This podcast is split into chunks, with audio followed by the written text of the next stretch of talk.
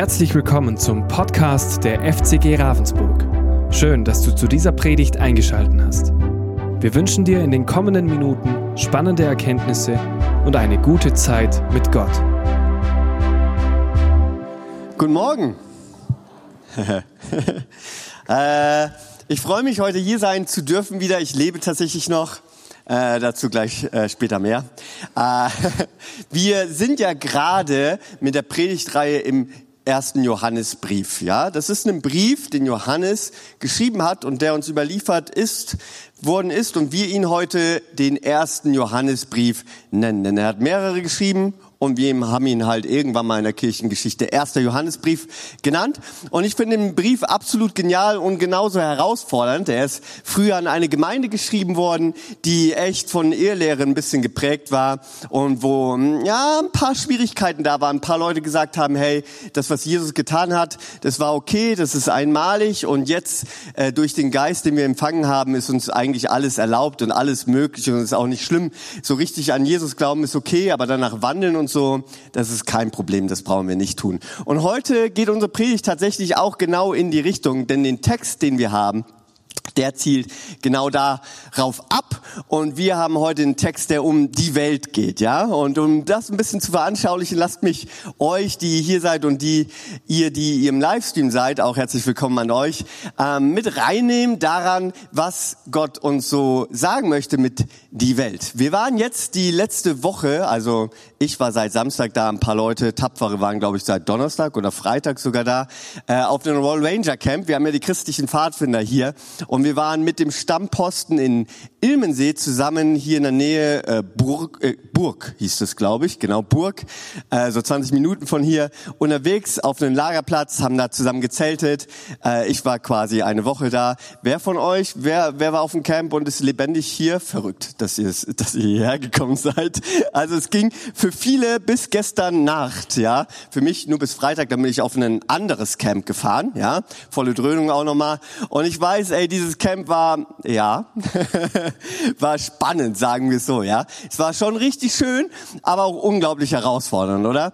Das Wetter war, hm, sagen wir mal, durchwachsen, ja. Es hat eigentlich jeden Tag geregnet, glaube ich, so ziemlich, ja. Also man, Butter bei die Fische, ja. Es hat jeden Tag geregnet, fast die ganze Zeit.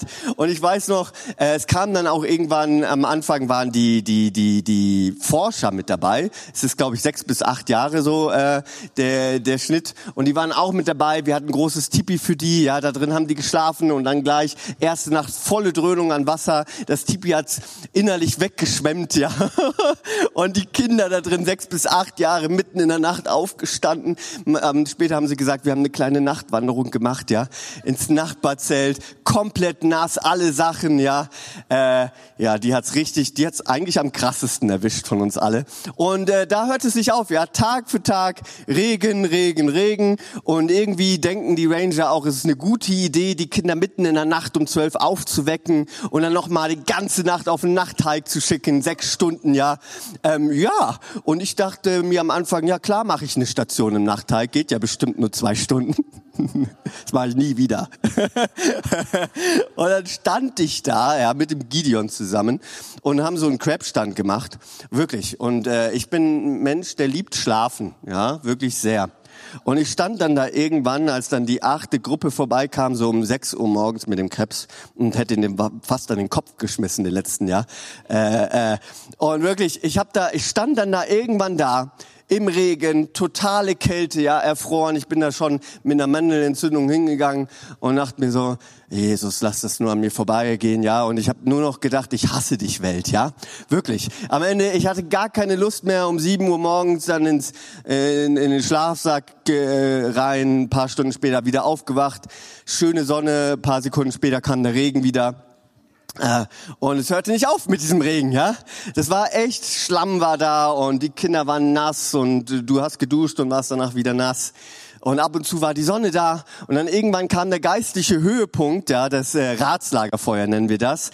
Da marschieren die Kinder dann mit Fackeln hin. Und genau in diesem Augenblick riss der Himmel auf, ja, die Sonne war da, es war wunderschön, sie kommen mit ihren Fackeln am Ratslagerfeuer an.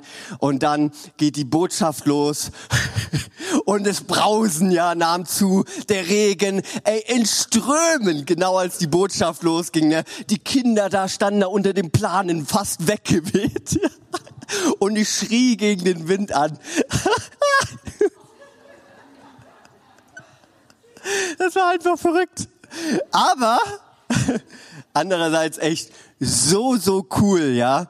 Ich glaube, dass Gott genau das Brausen, ja, es ging um die Pfingstbotschaft, den Heiligen Geist, wie damals ein Brausen und Stürmen aufzog, ja, zog auch dort ein Brausen und Stürmen auf und die Feuerzungen im Hintergrund, das Ratslagerfeuer, ja. Alles volles Programm. Hey, das Allercoolste in dieser herausfordernden Welt, ja, voller Schlamm und ich sage euch, das ist absolut nichts für mich, ja. Aber ich bin dabei weil ich die Kinder lieb hab, ja, und das, was Gott für sie vorbereitet hat. Und an dem Tag, es war so stark, ja, 150 äh, Menschen waren wir dort und ähm, so viele Kinder, ja, jung und alt, zwischen sechs und 16 Jahren oder so, glaube ich, so um den Dreh, Kinder 17 vielleicht auch, waren dort und so viele Kinder haben ihr Leben Jesus gegeben, ja, eine ganz bewusste Entscheidung, ja, für Jesus getroffen. Echt, du kannst sie fragen, was hat Jesus für dich getan? Willst du ihn annehmen? All diese Punkte und sie treffen echt so eine klare Entscheidung, mehr als mancher Erwachsener, meiner Meinung nach. Kinder sind da echt so on fire. Und dann haben wir auch dafür gebetet, weil wir daran glauben, wir sind Pfingstler, ja, dass der Heilige Geist in ihr Leben kommt. Und ich sage euch das, ist so stark, wenn ein achtjähriges Kind vor dir steht und sagt, hey, ich will das, bete für mich. Und echt so viele kamen danach losgelöst voneinander und haben gesagt, mir war ah, äh, pokalt, ja, Kinder sagen ja keine Kraftausdrücke. Mir war ganz kalt und dann ah, habt ihr für mich gebetet und ich habe gespürt, wie der Heilige Geist in mein Herz kommt und mir wurde ganz heiß und warm in meinem Herzen. Und echt, Kinder haben angefangen, prophetische Eindrücke zu haben, in Zungen zu reden, ja. Und das ist doch das Allercoolste, oder? Hey, dafür wollen wir beten, daran glauben wir und daran glauben wir auch heute noch für uns. Und deswegen, obwohl wir in der Welt sind, ja, und jetzt ist dieser fromme Spruch, sind wir doch nicht von dieser Welt. Und doch genauso habe ich mich gefühlt, als ich im Schlamm lag, ja. Ich bin in dieser Welt, aber Jesus, du hast mich zu größeren Betten berufen, ja.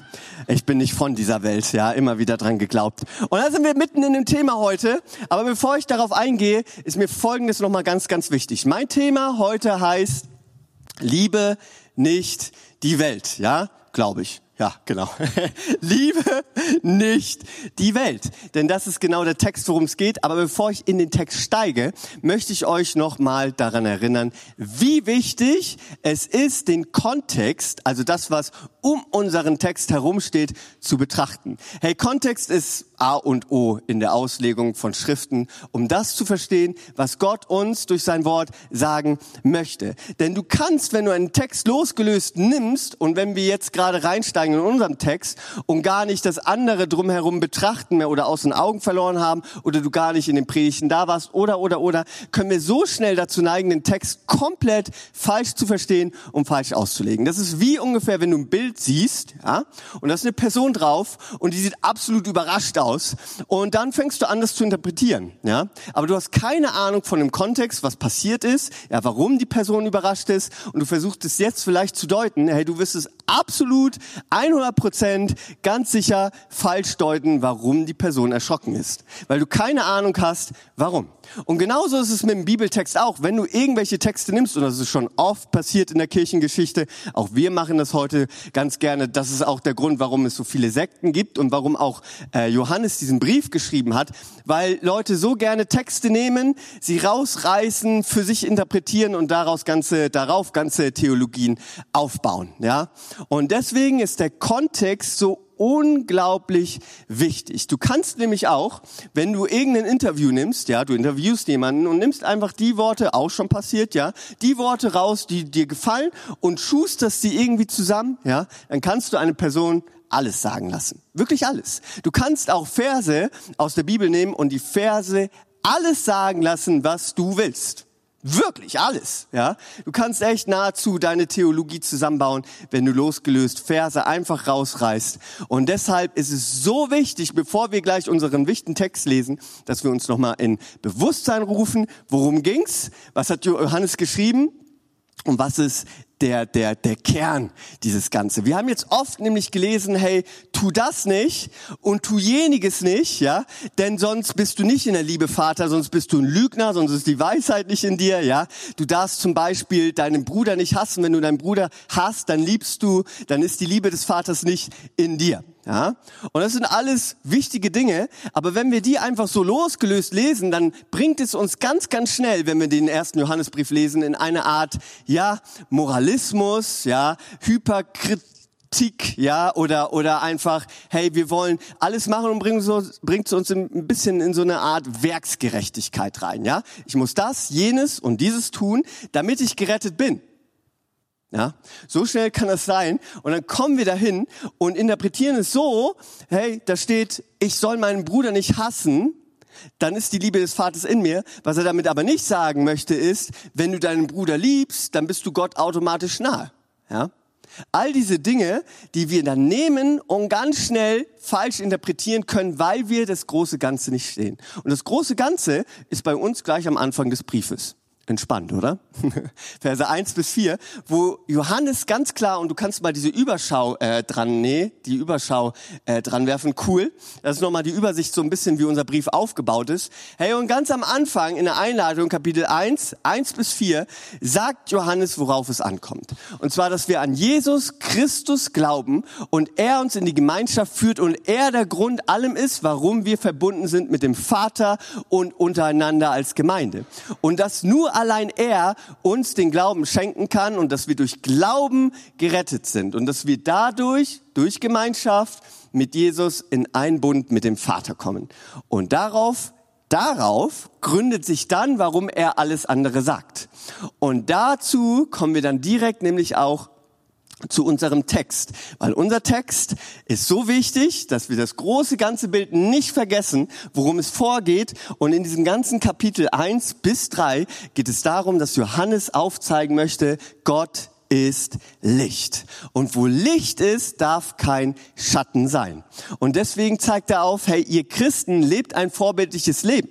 Denn damals, wie gesagt, ich wiederhole es nochmal, die Leute dachten, hey, wenn ich an Gott glaube, ist alles getan, ein für allemal, für immer, und ich brauche gar keinen geheiligten Lebenswandel leben. Es ist egal, was ich tue, meine Sünden ist vergeben, soweit richtig, aber ich sündige auch nie wieder. Soweit falsch. Und das möchte Johannes aufzeigen und sagen, hey, ihr seid geheiligt, ihr seid gerettet, aber lebt einen Lebenswandel, der nicht dieser Welt entspricht. Und so lasst uns gemeinsam den Text für heute lesen und reinschauen, was Geniales der Johannes uns heute und Gott in unserem Fall heute noch dazu sagen möchte. Dort steht ab Vers 15 in Kapitel 2. Ich lese euch das Ganze nach der neuen Genfer Übersetzung vor. Liebt nicht die Welt. Hängt euer Herz nicht an das, was zur Welt gehört. Wenn jemand die Welt liebt, hat die Liebe zum Vater keinen Raum in seinem Leben. Denn nichts von dem, was diese Welt kennzeichnet, kommt vom Vater. Ob es die Gier des selbstsüchtigen Menschen ist, eine begehrliche Blicke oder sein Prahlen mit Macht und Besitz, all das hat einen Ursprung in dieser Welt. Und die Welt mit ihren Begierden vergeht. Doch wer so handelt, wie Gott es will, wird für immer leben. So, ein krasser Text, oder? Ich finde den Text sehr herausfordernd. Ich habe ihn mir angeschaut und immer wieder, man, man hört da auch sehr spannende Interpretationen zu teilweise. Aber es ist wichtig, dass wir ihn heute richtig verstehen. Und dieser Text zeigt so cool, das habe ich dann im Studium und jetzt in meiner Vorbereitung gemerkt, so cool eigentlich genau diese Diskrepanz, diese Spannung auf, die ich eigentlich so innerlich immer spüre, wenn es darum geht, Leuten zu vermitteln, hey, du bist gerettet aus Gnade und egal was du tust und was du getan hast, es hat keine Macht mehr über dich. Und du musst nicht etwas tun, um gerettet zu werden. Aber andererseits zeigt der Text genauso cool auf, hey, du musst aber etwas dazu tun, wenn du glaubst und gerettet bist. Und diese Spannung, die dürfen wir niemals auflösen zwischen, hey, meine Taten erretten mich nicht, aber meine Taten, die heiligen mich am Ende. Diese Spannung, die da ist, die zeigt so unglaublich gut ein und da wollen wir gemeinsam reingehen. In diesen Liebe nicht die Welt. Und Johannes zeigt hier auf, hey, Liebe nicht die Welt. Jetzt ist eine große Frage stellt sich ja bei dem Ganzen, oder? Was ist denn überhaupt die Welt? Und da fängt es nämlich so schnell an, wenn wir Verse aus dem Kontext nehmen und sagen, hey, die Welt ist klar. Oder die Welt, was haben wir in unserem Sprachgebrauch? Die Welt ist natürlich die ganze Welt, ja. Ich muss kein Plastik mehr trennen, ja.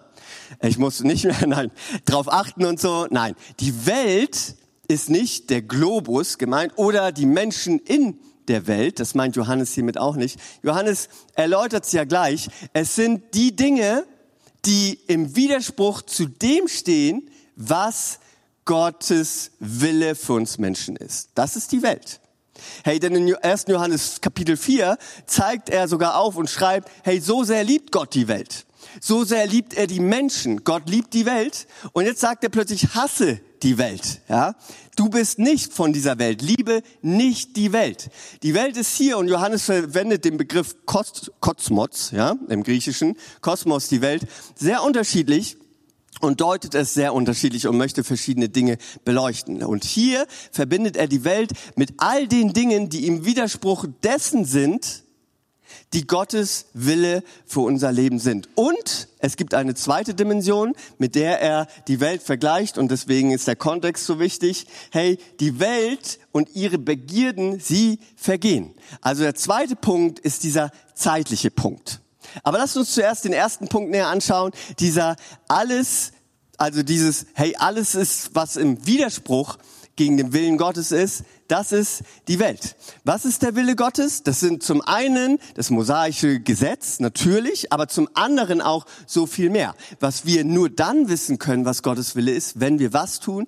In der Heiligen Schrift Gottes lesen, studieren, Jesu Lebenswandel sehen und immer mehr Nuancen verstehen können, was Gottes Wille für unser Leben ist und was sein Wille eben nicht für uns ist. Dazu gehören Taten, Worte, Denkmuster, Handlungsweisen, die nicht dementsprechend wie Gottes Wille ist. Und wenn Gott sagt, wir sollen so lieben, wie Jesus geliebt hat, dann meint er damit bestimmte Züge, wie Jesus war, was sein Wille ist, aber nicht so, wie wir Liebe interpretieren oder wie wir hier Welt interpretieren, sondern so wie die Heilige Schrift die Welt interpretiert und sagen möchte, hey, das, was gegen Gottes Wille ist, das tut nicht. Und was ist Gottes Wille für dein Leben? Das erfährst du nur dann, wenn du Tag für Tag mehr und mehr in der Schrift liest und mehr und mehr erfährst, was Gottes Wille für dein Leben ist und was eben nicht Gottes Wille für dein Leben ist.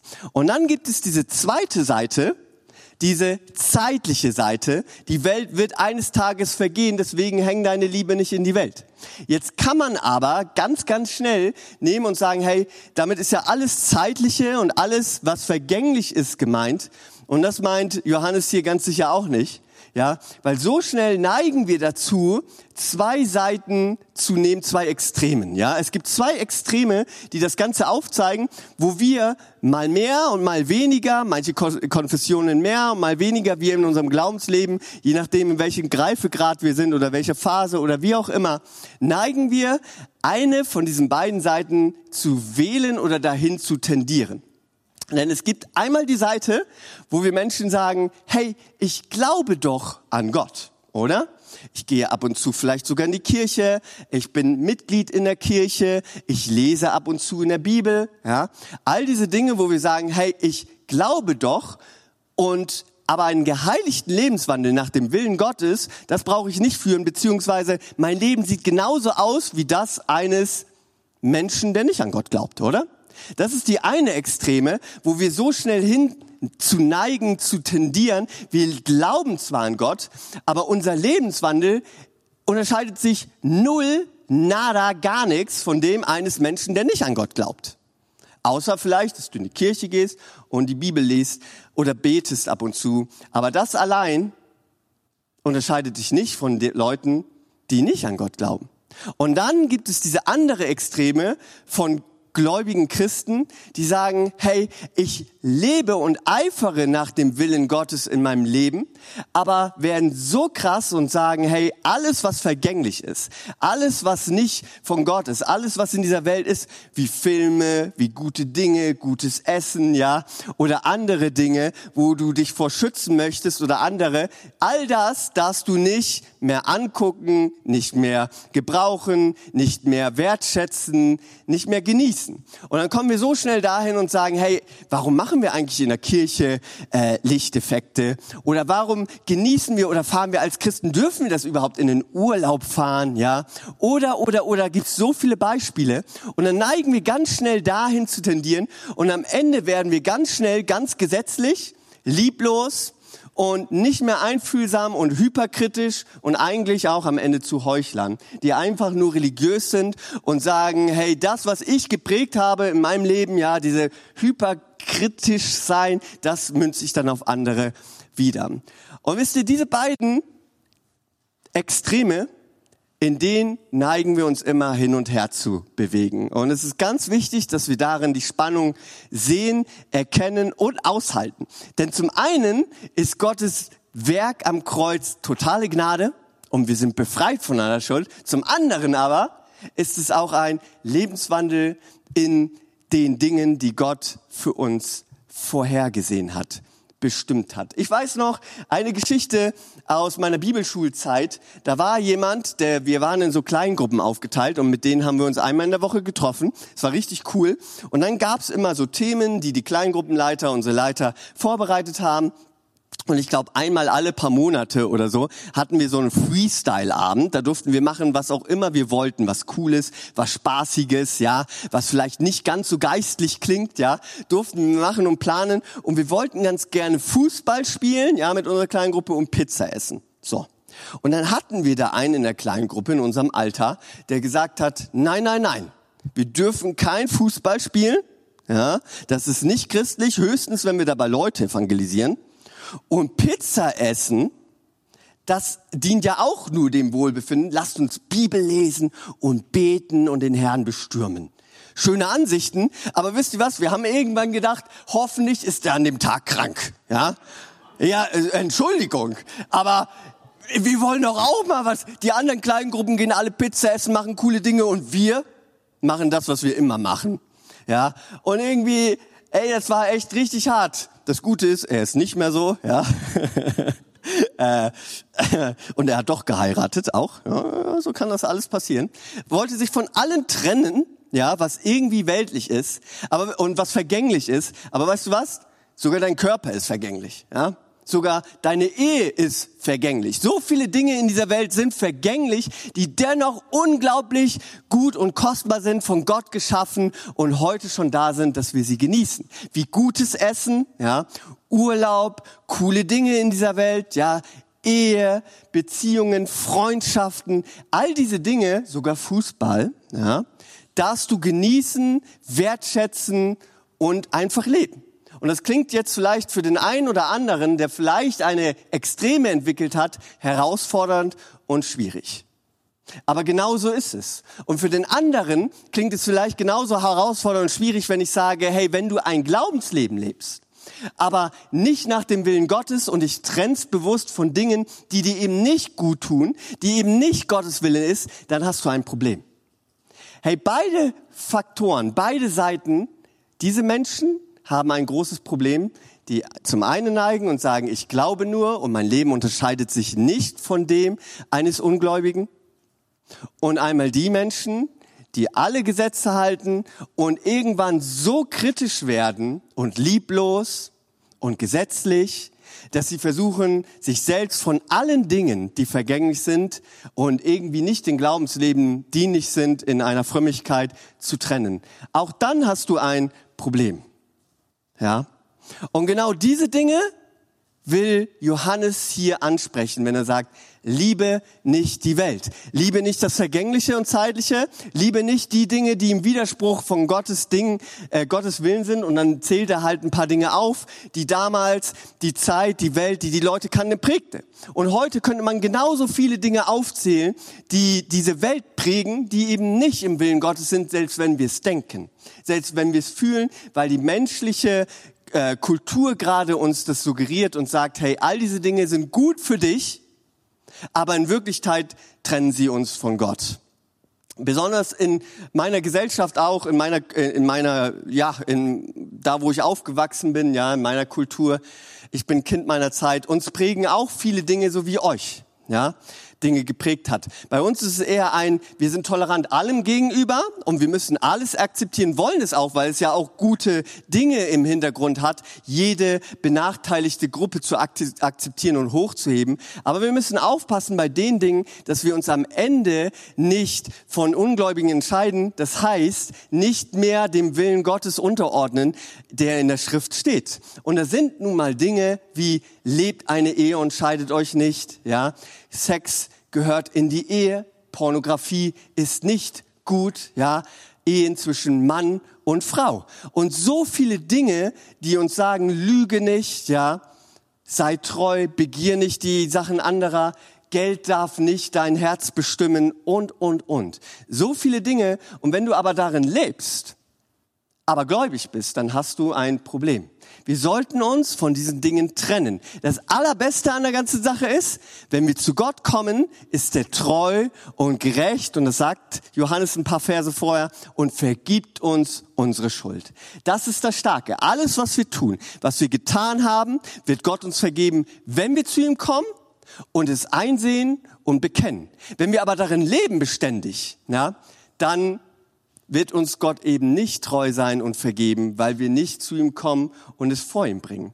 Aber andererseits müssen wir aufpassen, dass wir nicht lieblos werden, gesetzlich werden. Ich weiß noch in meiner Gemeinde damals, ja, wir durften keine Karten spielen, ja, weil Karten irgendwann mal angeblich, ja, war das eine Parodie auf Gott hin und deswegen die Karten und deswegen darfst du nicht und so. Hey, all diese Dinge, wo wir Kinder hinziehen wollen, da möchte ich euch Eltern und dann uns als Gemeinde gleich auch mit reinnehmen. Hey, so schnell mag man seine Kinder vor allem Einflüssen schützen, oder? Besonders wenn man gläubig ist, möchte man die seine Kinder von dem schützen, was in der Bibel heißt, nicht gut ist. Aber wenn man anfängt und seine Kinder rauszunehmen aus allem, was diese Welt bietet, wirklich aus allem. Ja, du darfst nie wieder irgendwas angucken, ja, Filme, Fernsehen oder so. Du darfst kein Smartphone besitzen, ja, das ist vergänglich und weltlich. Du darfst keine Bücher lesen, die nicht irgendwie mit dem Glauben zu tun haben. Du darfst nicht Freunde besuchen, die nicht gläubig sind und und und und und und am Ende gar nicht mehr in dieser Welt sind, sondern komplett rausnehmen. Dann erziehen wir entweder Kinder, die super hyperkritisch sind, ja, gesetzlich sind, lieblos sind oder aber Kinder, die sich am Ende vom Glauben abwenden, weil sie mit diesen Dingen nichts zu tun haben wollen, weil sie komplett rausgetrennt werden. Aber nicht nur bei Kindern, die wir erziehen, sondern auch bei geistlichen Kindern. Denn wir alle, aktiv und passiv, sind wir Menschen, die gläubige Kinder, die neu zum Glauben gefunden haben, hinerziehen in irgendeine Richtung. Und zwar so, wie wir den Menschen begegnen. Ja, und nicht ohne Grund gibt es so viele verschiedene Konfessionen, die so unterschiedlich sind, so freizügig und gar nichts mehr sich trennt von dem, was in der Welt ist, oder komplett gesetzlich sind.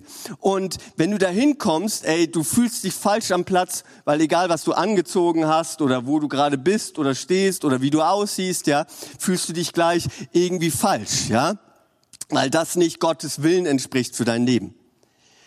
Und wir müssen so gut und so gravierend aufpassen, dass wir nicht eine dieser beiden Seiten runterfallen, ja? Wir dürfen alles genießen, was in dieser Welt ist und gut ist und nicht gegen Gottes Willen ist, aber es darf uns am Ende nie beherrschen. Ja, es darf nie die erste Stelle, will ich mal sagen, einnehmen, die Gott für unser Leben hat. Prüfe, ob die Dinge, die Gott dir in deinem Leben schenkt und schenken möchte und die gut sind und fruchtbar sind und genial sind und die einfach Spaß machen, ja, sei es Fernsehen, Videospiele, Zeitschriften, ja, Zeitungen, deine Arbeit, dein Hobby, Reiten, keine Ahnung, was auch immer das ist. Hey, das ist alles gut. Prüfe nur, ob es die erste Stelle eingenommen hat, die Gott eigentlich für unser Leben haben sollte. Und darüber hinaus prüfe, ob die Dinge, die du tust, dich eigentlich nicht mehr von den Menschen unterscheiden, die eben nicht glauben und die nicht nach Gottes Willen sind. Das möchte Johannes uns sagen. So trocken es auch klingt vielleicht, so relevant ist es und so klar zeigt es uns die Spannung auf zwischen Gnade und wir wollen Gottes Willen tun. Ja. Das Allergeniale ist, Gott ist für uns gestorben und wisst ihr, Gott ist 100 Prozent gerecht. Ein einziger Fehler von Adam und Eva hat ausgereicht, dass sie verstoßen wurden von Gott, dass sie bestraft wurden von Gott. Ein einziger Fehler hat sie getrennt. Und genauso jeder einzelne Mensch von uns jeder auf dieser Welt ist getrennt von Gott, weil er eben sündhaft ist und nicht die Dinge tut, die Gott möchte. Auch wenn es nur eine einzige Sache in deinem Leben war. Eine Sache reicht aus, die dazu führt, dass dieser 100% gerechte Gott nicht mit dir zusammenleben kann. Aber genau aus diesem Grund hatte Jesus Christus seinen Sohn, sich selbst, ein Teil von sich, auf diese Welt geschickt, um für dich für mich, für uns alle am Kreuz zu sterben, damit wir frei sein können von dieser Schuld und damit er uns in eine Freiheit führen kann, die so genial ist, die zwar die Dinge in der Welt genießen kann, aber sich nicht von ihnen beherrschen lässt am Ende, ja? Wie stark ist es, dass ich als Glaubenskind Gottes frei sein kann von Süchten, frei sein kann von Begierden, von Dingen, die mich einnehmen. Hey, all diese Gebote und den Willen, den Gott für uns hat, ist keine Strafe Strafe für dich und mich. Es ist das allergrößte Geschenk für dich und mich. Und wisst ihr, es gibt dieses eine verbreitete Bild, ja, von Gott, das so falsch ist. So falsch wo wir denken, Gott ist dieser strafende Gott, der Sünde nur riecht, sieht in dieser Welt und die ganze Zeit unbedingt bestrafen muss, ja, und die ganze Zeit nur Ausschau halt, wo ist Sünde und jetzt muss ich Fluten schicken, jetzt muss ich bestrafen und so. Und dann gibt es da diesen Sohn Jesus Christus, der immer wieder in die Presche springt und sagt, nein, nein, nein, Vater, tu's nicht, ja, tu's nicht, ich beschwichtige dich. Ich, ich will, dass du jetzt aufhörst, wenn sie glauben. Hey, dieses Bild ist so falsch. So falsch. Denn was steht in Johannes 3, Vers 16? So sehr hat Gott die Welt geliebt, dass er seinen einzigen Sohn gab, um für uns am Kreuz zu sterben und Rettung für die zu bringen, die an ihn glauben. Und an so vielen Stellen steht immer wieder, dass Gott die Welt liebt, dass Gott wusste von Anbeginn der Zeit, als er die Welt schuf, worauf er sich einlässt, was er zu tun hat, was er tun wird, dass er sich selbst ein Teil von sich, seinen geliebten Sohn auf die Welt gibt, damit er für uns stirbt. Was für eine Liebe, was für ein Geschenk, was für eine Großzügigkeit, ja? Und Gott hat sich von dem getrennt, was das Allerkostbarste für ihn ist und war. Was sind wir bereit in unserem Leben zu trennen, was uns von Gott trennt? Bist du bereit, Dinge aufzugeben, die dich beherrschen, die dich in Eingriff nehmen, die irgendwie im, nicht im Willen Gottes sind? Bist du bereit, so wie Gott, der alles gab, damit wir leben können, bist du bereit, dich auch von diesen Dingen zu trennen? Hey, Gott will dich nicht bestrafen. Er wartet nicht nur darauf, dass du einen Fehler machst, um dich und diese Welt immer wieder hinzurichten. Er wartet darauf, wie ein Vater, dessen Kinder verloren sind, mit offenen Armen, um jeden Einzelnen zu retten, die an ihn glauben. Gott liebt uns so sehr. Gott liebt diese Welt so sehr. Er hat sie geschaffen, er kennt sie. Sie ist leider verdorben und abgefallen. Und dennoch liebt er die Welt. Und Gleichermaßen möchte er, dass wir uns von den Dingen in der Welt trennen, die uns von Gottes Willen für unser Leben fernhalten. Nicht von der Welt trennen, denn er liebt die Welt. Nicht von den Menschen trennen, denn er liebt die Menschen. nur von der Sünde, die uns so leicht umstrickt und gefangen nimmt und bindet und von Gott entfernt möchte, von der möchte er, dass wir uns trennen. Aber gleichermaßen die Dinge und die Beziehungen in der Welt, die er geschaffen hat, lieben, gutheißen, mit offenen Armen willkommen heißen und genießen, solange wir auf dieser Welt sind. Gott hat uns ein Leben geschenkt hier auf dieser Welt, um es zu genießen mit ihm zusammen und uns zu trennen von den Dingen, die uns kaputt machen und gefangen nehmen wollen. Und so viele Dinge erkennen wir in dieser Welt nicht, dass sie uns falsch tun, schlecht tun, weil sie uns in dieser Welt gut geheißen werden, ja? Geld wird absolut gut geheißen, ja? Sexualität mit jedem wird absolut gut gehalten, egal mit wem, wann, wie oft. Konsum wird absolut gut gehalten. Und all diese Dinge und so viel mehr, auch wenn wir es nicht verstehen, lasst uns verstehen, wie Gott uns geschaffen hat, indem wir in der Bibel lesen, was für einen Willen er für uns hat, auch wenn wir es nicht verstehen können vielleicht. Ich glaube, Gott weiß viel besser, wie er uns gemacht hat und was uns gut tut, als wir und diese Welt es weiß in der heutigen Zeit, oder? Denn wirklich alle 100 Jahre schauen die Welt, ändern sich Ethiken, Moralansichten, alles ändert sich von heute auf morgen. Aber eins bleibt beständig, wie Gott uns geschaffen hat, wie wir funktionieren und welche Liebe er für uns hat und was für einen Willen er für uns hat, ja? Das bleibt in dieser Welt für immer. Lass uns gemeinsam aufstehen, ja? Ich möchte nämlich noch für uns beten. Und wenn du jetzt eine dieser Gruppen bist, wo du denkst, hey, ich bin voll drin. Hey, ich glaube, ich sage, ich glaube an Gott, aber lebe gar keinen Willen, das, äh, gar kein Leben nach dem Willen Gottes und bin eigentlich, ja, mich unterscheidet nichts von meinem Kumpel, der nicht an Gott glaubt, ja.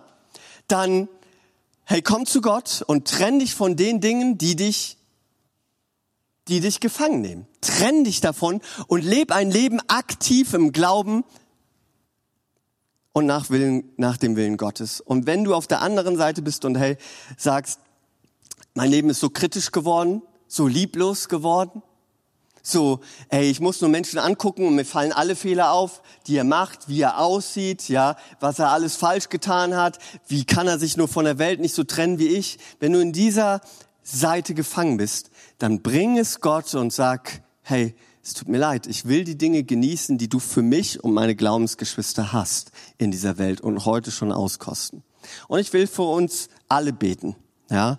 Und wenn du hier bist und sagst, diesen Gott, der alles für mich getan hat, will ich kennenlernen, hey, lade ihn in dein Herz in diesem Gebet einfach ein. Gott wird dich ausfüllen und Gott wird dich freisetzen, davon bin ich absolut überzeugt, von Süchten, von Nöten, von Bedrängnissen. Gott liebt dich so sehr und er will dich nicht bestrafen. Er liebt dich und er liebt diese Welt so sehr, dass er alles für dich hingab, sein Leben, das Kostbarste, was er hatte, seinen Sohn, ein Teil von sich, damit du leben kannst, damit du ein Leben leben kannst, frei von Begierden, von Süchten, von Dingen, die sich zerstören. Er will dich heil machen. Fang an zu verstehen, dass die Gebote und der Willen Gottes keine Strafe sind, sondern Dinge, die dir gut tun werden. Hey, lasst uns die Augen schließen und ich werde für uns beten und all das zusammenfassen. Vater, ich danke dir, dass du ein liebender Gott bist, der uns unglaublich liebt und uns von den Begierden und Süchten und Dingen, die dich uns trennen wollen, von dir freisetzen möchte. Und ich möchte dich bitten, dass du diese Menschen, die sagen, ich glaube an dich, aber das Leben hat mich so umströmt und ich habe mich eigentlich gar nicht mehr differenziert von anderen Leuten, die nicht glauben und lebe kein lebe bewusst auch gegen die Dinge, die du eigentlich für mich hast, dann begegne diesen Personen. Und wenn und die anderen Personen, die sagen, hey, mein Leben ist schon sehr gesetzlich, moralisch, lieblos geworden, dann begegne diesen Menschen und setze sie frei.